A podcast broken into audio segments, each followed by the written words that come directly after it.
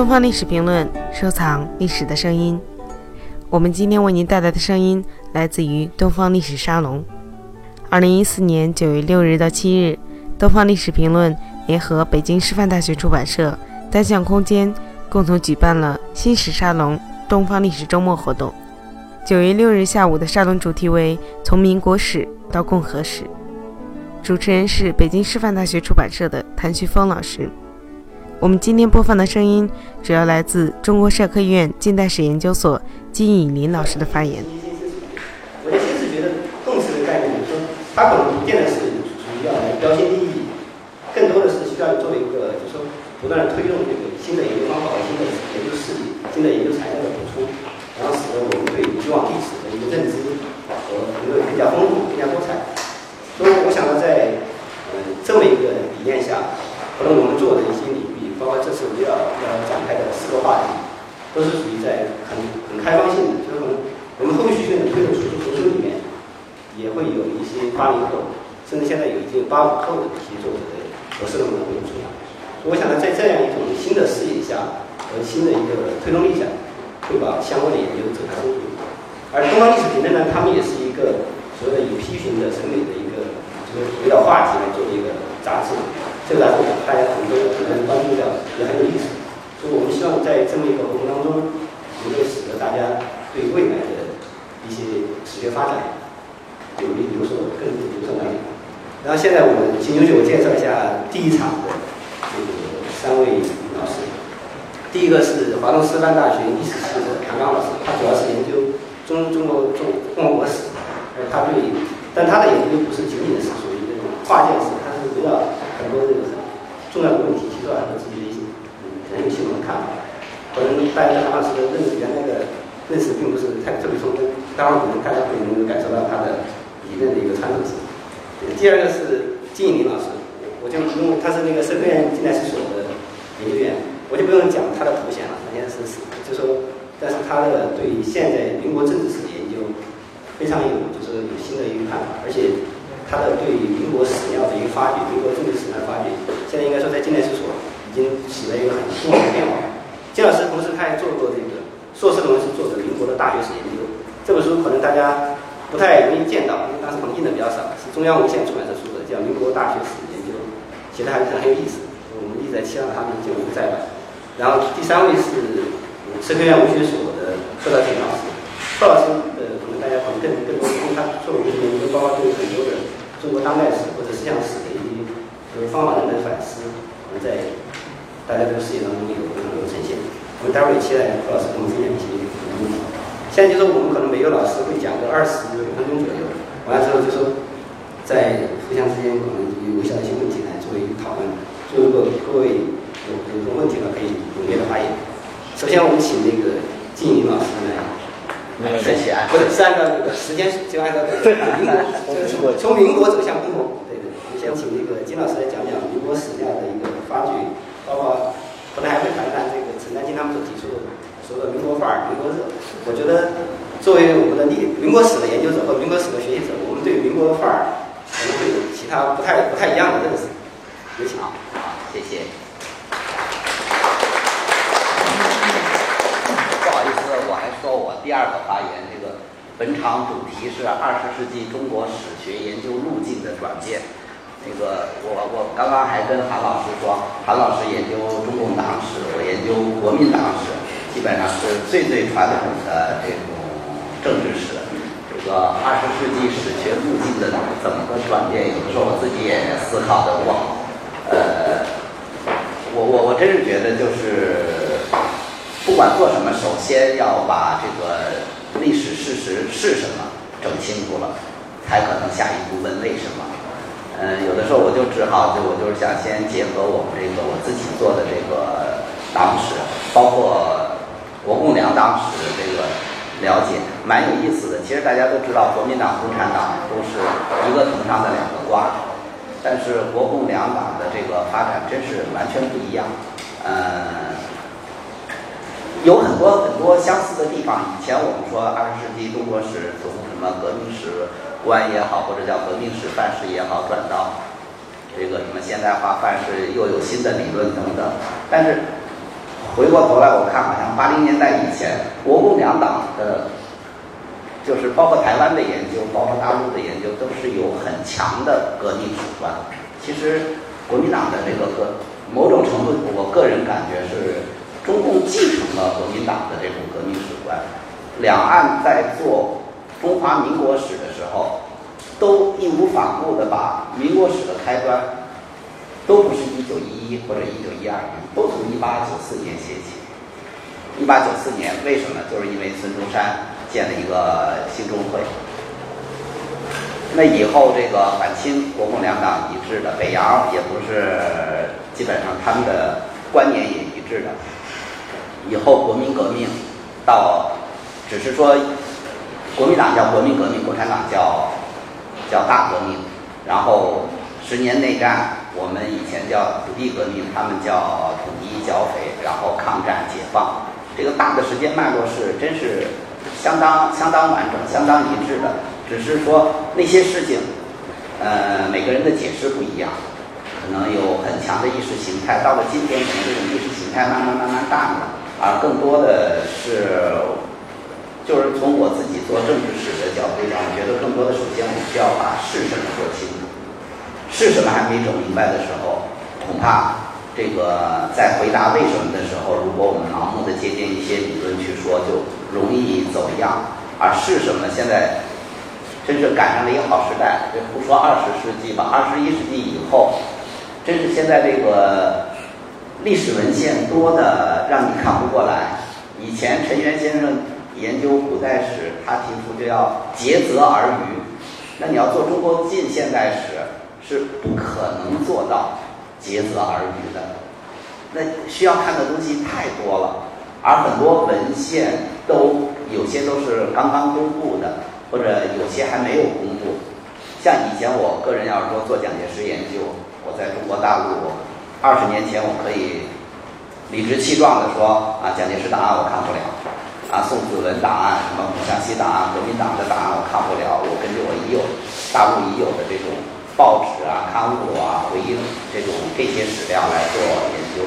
那你现在在今天这个时代，我们要做国民党研究的话，你要再说这些话，那就是说，那你就不配做这个研究，因为你不具备这个能力掌握这些文献。而现在的这种文献的开放度越来越大。可能特别是对国民党史研究，可能韩老师谈到的中共党史可能现在还还比较头疼。但国民党史研究可以说真是非常开放。呃，包括这个，我最早我印象，我个人是两千零四年去台湾，呃，两千零二年我到台北去国民党党史馆查档，我在那待了四个月，就是你想看什么，有的一定会给你。而且呢，国民党败落以后吧，也挺可惜的，大量的珍贵革命历史文物在他们，他们不把不把它当宝贝。比如我看毛泽东的文献，我拿来，全部都是原件，这样搁着我们是珍贵革命历史文物，就特有那种据为己有的感觉。反正那就拿来看看，但是只能抄。那个时候可以说做这些研究呢，相对还比较辛苦。但是我是觉得这个最近十多年来，一个是确确实实大陆经济飞速发展，对学术界的这种投入多了。另外一个，呃，真正就是说不光是说我们一个社科院，整个高校想做研究走出去没有任何问题。大量的档案文献的发现，然后陆陆续续的复制拿到国内，然后供学界利用，那可以做的。研究真是很多，比如我们研究所最近几年，基本上就复制了，比如啊，像中国国民党党史馆的档案，我们复制了大概要有一百五十万页。啊，我们现在版权对社会开放啊，任何人到近代史所都可以去看。嗯，比如明年抗战，像真正要讲到这个说，明年是抗战胜利七十周年，我们请一个中国国民党，呃，就是。抗战时期的最高国防委员会的档案差不多三十万页。抗战到底怎么回事？以前可能太多的是在意识形态上的去争。那这批档案出来了，我们首先要把这个事情说清楚。其实可能就真是花了十年功夫不为过。还有我是正好这个这个月月底要去去趟这个哥伦比亚大学。我们都知道这个顾维钧的回忆录存放在哥伦比亚大学，当年是我们研究所组织翻译的，在八零年代。但是以我了解到的海外珍藏的这些近代文献里，可能以顾维钧的个人档案是最大的，他一个档案的总量超过四十万页。像顾维钧回忆录只是他档案里的四十分之一，也就不过一万页左右。这批档案文献的开放，我相信对整个二十世纪中国史、外交史的研究的价值是非常大的。以前我们可能大家耳熟能详的是，比如说顾维钧。这个一九一九年参加巴黎和会，三一年九一八事变以后参加理论调查团等等这些东西，这这个的量是有限的，但它更多的是，比如他四九年以后做台湾的助理大使，一直做到五六年，五六年以后做这个联合国的这个国际法院的副院长，这一批档案好多都还没有开箱。真正回过头来说，不仅是对民国史研究有用，对研究哪怕就是像沈志华老师他们研究冷战史，那这个比如这个朝鲜战争以后的美台关系到底是怎么个演变过程，顾维钧档案里有大量的文献能够透露出来。中国加入到以后，包括中国加入联合国等等，那时候我记得那个。乔冠华的夫人张张汉之，就是七二年恢复中国联合国这个合法地位，乔冠华去，总理就跟张汉之说：“呢，说你必须得去见顾维钧，因为顾维钧当年跟他的养父张世钊他们都是北洋时期的朋友，而顾维钧他也对新中国政府。”在这个能够在联合国的各个领域里开展工作做了帮助，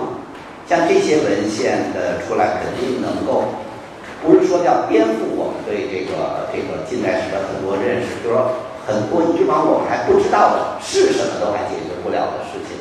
都还没说呢，更谈不上一个我们的这个研究是为什么这个问题。像以前四九年解放前，顾维钧跑的时候。按照我们中共的党史叙述，他是四十三个战犯之一。那今天我们看顾维钧，像是这个包括演的那个一九一九的电影，陈道明去演的，基本上是从这个战犯变成了民族英雄。呃，事情还都是那些那些事情。下面就是我相信每个历史学者每个人的研究肯定有他的主观性。呃，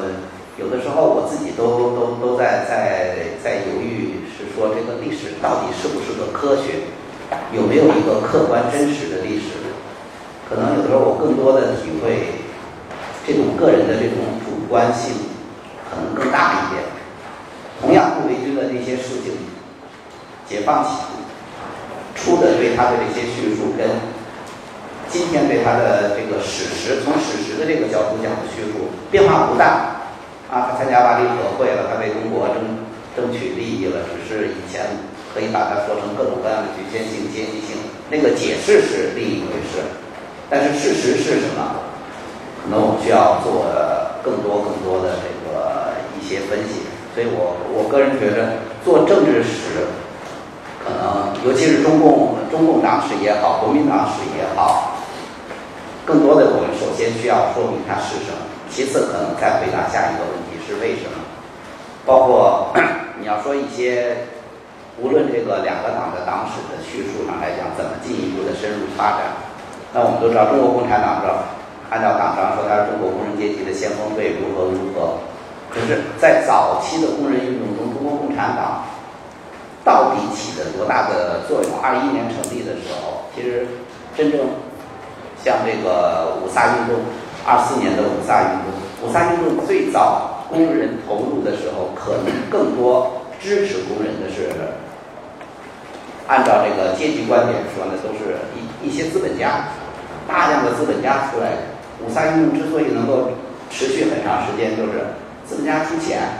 工人在那儿罢工，每天资本家给钱，到后来扛不住了的一个原因就是资本家不出钱了，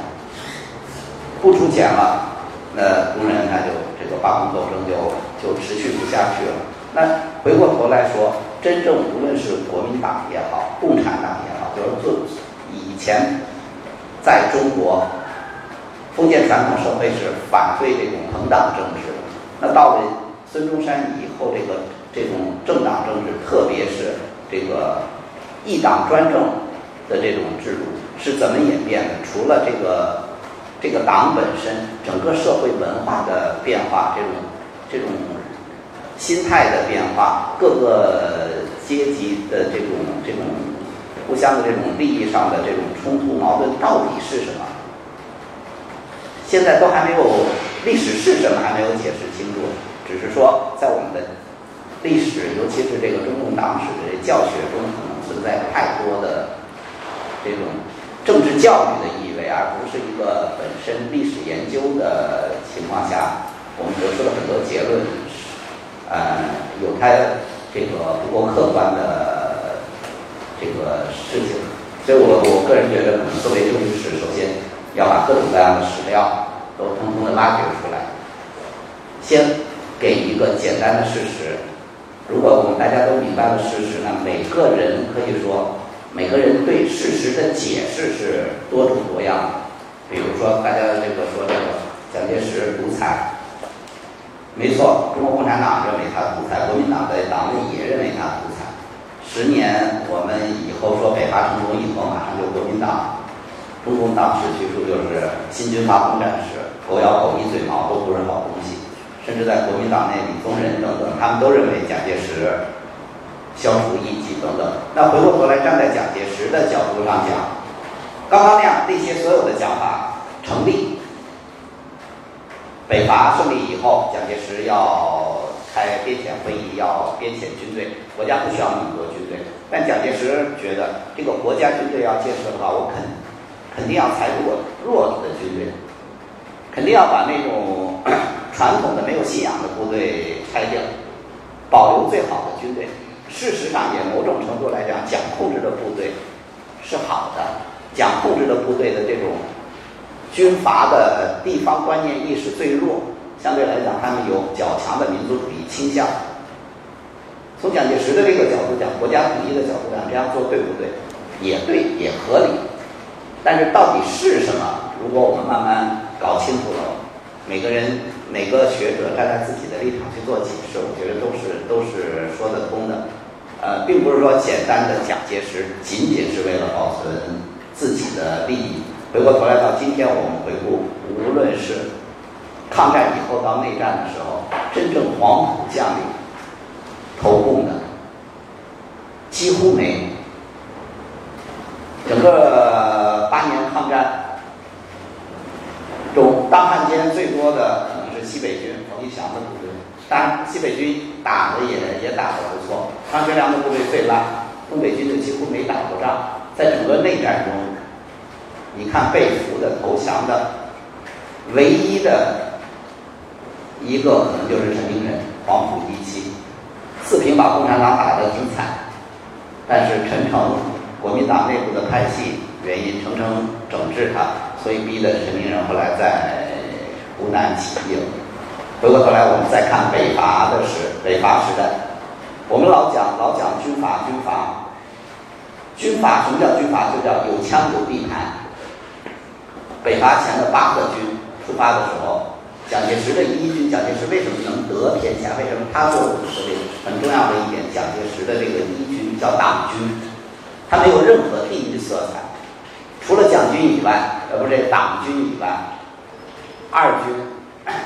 谭延闿四呃是湘军，六军程潜是湘军，五军李李福林跟四军李济深叫做粤军。三军朱培德是赣军，包括这个八军唐继尧，或什么那个唐生智也叫叫湘军。其实他们真是有很强的地域色彩。就按照共产党的定义，什么叫做军阀？第一是有枪，第二是有地盘。那恰恰他们是有枪有地盘的，啊而所谓的党军，他没有这种地域观念。那我们今天再去对内战时期蒋介石的这种统一，他的一些做法对不对？我们可能就会有很多新的理解跟认识。刚刚呃，谭旭峰也讲了，就是说我我我我自己以前也做过一点教育史的研究。北伐刚结束，国家刚统一的时候，大家都知道那时候蔡元培他们因为。对这个提出清党剿共啊，都是蔡元培他们几个人为首做的，蒋介石才能有这个南京政权。所以 最初在教育领域里，蔡元培觉得就是说我要避免这个北洋时代造成的这种恶果，教育经费不独立什么，他就成立大学院，然后他把几个税种独立出来，说这些税种国家税就是我大学院收，然后按照他的教育思路去发展。当然，到了二八年北伐整个成功了以后，国家财政不统一，做不到。这这就说国家的财政一定要统一，这是理所当然的事。那宋子文慢慢慢的把这个大学院啊这些的财税全给收为国家所有，绝对是有它合理的一面。但是事实是什么？可能我们要慢慢慢弄清楚以后，我们再可以有不同角度的去解释。刚刚也谈到这个陈丹青的这个这个民国范儿，其实我个人对民国范儿的这个，我我我我我对陈陈先生民国范儿他的这个呢，我有点不大以为然。说实话，这个民国范儿，就是我觉得就是说，今天我们在座的可能包括我在内，我想就是说，我们的爷爷。当年如果在民国时期都是腰缠百万的时候，我们怀念民国范儿是蛮愉快的。否则，现在我们再看那个民国范儿，说起来真是，其实那个那些所谓的民国范儿，更多的是那个时期的一种精英教育造成的。那个时候那个社会只有那一点人。我举一个简单的例子，抗战胜利的时候，到了一九四五年。中国在校大学生全部加起来，中国的在校大学生八万人。大家知道现在在校的大学生多少人吗？两千八百万人，基本上是那个时代的三百倍。那我们今天看我们的总人口跟一九四九年那时候比，那时候就说四万万五千万，现在十三亿五千万，也就不过三倍。可以说，那个时候跟现在比，至少我们今天中国的高等教育的平均入学率比民国时期高一百倍。那只有百分之一的时候，那些人是生活的太好了。但是我相信，如果在座的恐怕爷爷还是农民的时候，在民国那个时代，今天依然很多这个这个这个历史的解释蛮有意思的，站在不同的角度对这个历史的解释，完全是他们的感受也不一样。呃，我记得有这个我们研究所有一位呃刘晓鹏先生，他专门研究中国知青史，可以说是在国内研究知青最好的一位学者。呃，前三五年他去中央研究院近代史所给个演讲。本身自己又是知青，然后他把这几千万知青的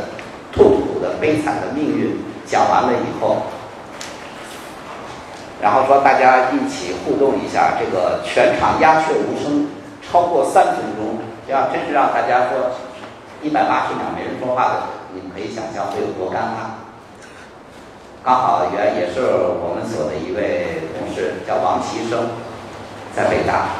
现在到北大去了，他当时也在场，台湾学者都不知道怎么回应了。然后王其生站起来，他就谈了他的对知青的感受。他说：“这个刘晓萌他所研究的知青没错，他们确实是很苦，但是我是你们是下乡，我们就是乡下青年。我乡下青年看到的知青完全不是这个感觉。”我乡下青年看到的是，我这个乡下青年在公社上了高中，我考上了武汉大学。我当年读书的时候，县医院里有长沙的最好的医生，现在他的子侄辈在乡镇，高中都没有了，高中全集中在县城里了。他的子侄辈想考到武汉大学去，门儿都没有。诊所还有一位研究员叫马勇，也是一个现在非常活跃的一个学者。他说，他就是皖北青年，他就说因为家里来了知青，告诉他大山外面是什么，说我立志一定要走出去。说如果没有知青下乡，他们乡下青年就在乡下一辈子。所以他后来参军，然后恢复高考考大学，今天成了那个。所以我们看看，无论是对知青也好，对所谓的民国范的理解也好，真是站在不同的角度理解，完全不一样。多少时间？差不多。好，那我先简单先谈一下这些感受，呃，一会儿再跟大家互相进行交流。